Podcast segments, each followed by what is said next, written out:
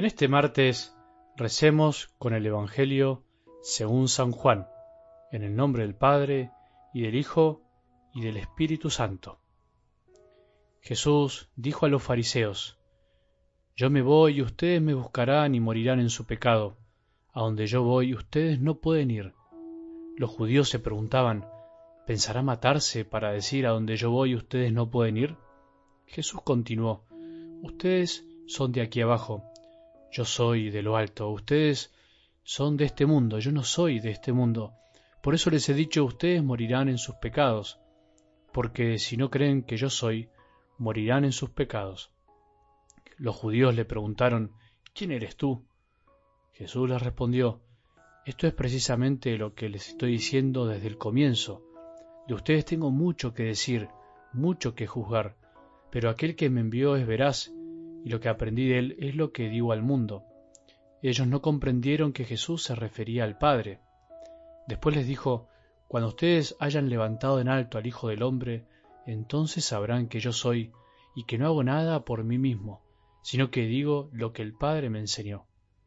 El que me envió está conmigo, y no me ha dejado solo, porque yo hago siempre lo que le agrada. Mientras hablaba así, muchos creyeron en él. Palabra del Señor.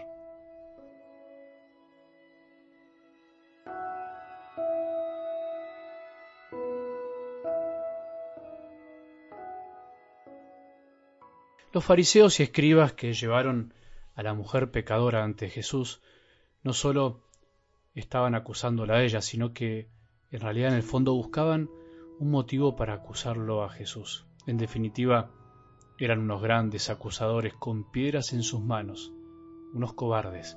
La imagen de las piedras en las manos es muy gráfica, muy elocuente.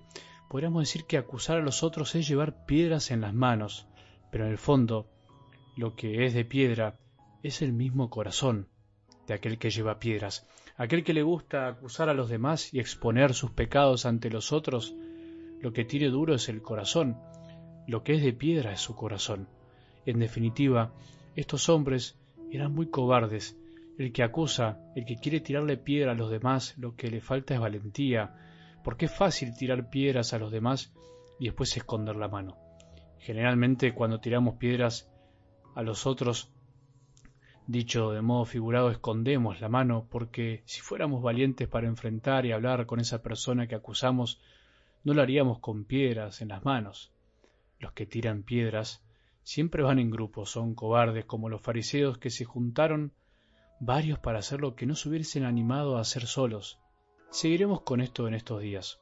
Durante esta semana previa a la Semana Santa, la más importante del año para los que creemos en Jesús, estamos escuchando el Evangelio de Juan, que me imagino que estarás experimentando como todos una cierta dificultad. Las situaciones y las discusiones de Jesús con los fariseos empiezan a exacerbarse de a poco y todo se va encaminando lentamente a la entrega de Cristo en la cruz. Algunas claves nos ayudan para poder entender mejor el modo de escribir de este evangelista. Por ejemplo, una es que parece que Jesús habla en otra sintonía. Él dice algo y los fariseos entienden otra cosa. Él habla en un lenguaje figurado para enseñarles quién es Él. Sin embargo, ellos no pueden comprender lo que Jesús les quiere decir. Muchas partes de este Evangelio son así. Habría como dos niveles del lenguaje. Algo que a veces nos pasa a nosotros en tantas cosas. Decimos una cosa y nos entienden otra o entendemos una cosa y nos quisieron decir otra. ¿A quién no le pasó eso alguna vez? Sin embargo, la enseñanza del Evangelio es más profunda, no es solo una cuestión de comunicación, sino es una cuestión teológica, diríamos. Para comprender las palabras de Cristo tenemos que meternos en su corazón, tenemos que despojarnos un poco de las cosas de este mundo. Lo mismo pasa hoy también con las palabras de Dios que quedaron en la Biblia. Están ahí, son sagradas, son palabras de vida, pero por sí solas no hacen magia, necesitan ser bien comprendidas, necesitan que un corazón acepte las verdades que encierran. Es por eso que de la palabra de Dios puede brotar la verdad más profunda y al mismo tiempo el error o la herejía más grande, no por culpa de ella misma, sino de los que la interpretan. Entendiendo esto, uno comprende que no hay que aflojar, no hay que cansarse de buscar y seguir aprendiendo lo que Jesús nos dice cada día y que no nos pase como a los fariseos que por no comprender rechazaron al mensaje y al mensajero. Esa es la solución más fácil. Como no entiendo, paso a otra cosa. Como no entiendo, rechazo al que me habla. En algo del Evangelio de hoy Jesús le dice a los fariseos, cuando ustedes hayan levantado en alto al Hijo del Hombre, entonces sabrán que yo soy. Les estaba diciendo como para traducirlo algo así, cuando me maten, cuando me cuelguen de la cruz y me levanten bien alto, van a saber que yo soy Dios, que no era un hombre cualquiera, porque les doy a demostrar mi amor desde la cruz. Les estaba anticipando que su muerte se transformaría en el signo para reconocer que Él era Dios caminando entre ellos. Toda una locura para ellos y para nosotros también, si lo pensamos en serio. Dios elige morir en una cruz, de la peor manera para esa época, para poder manifestarse como Dios.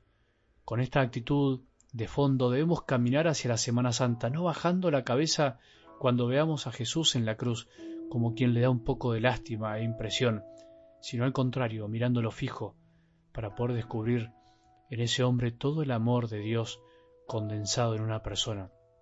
Cuando por gracia del Padre nos demos cuenta de que Jesús también fue levantado en la cruz por culpa de nuestros pecados, recién ahí empezaremos a conocer verdaderamente quién es Él y qué es lo que vino a hacer a este mundo y a nuestras vidas. Que tengamos un buen día y que la bendición de Dios, que es Padre misericordioso, Hijo y Espíritu Santo, descienda sobre nuestros corazones y permanezca para siempre.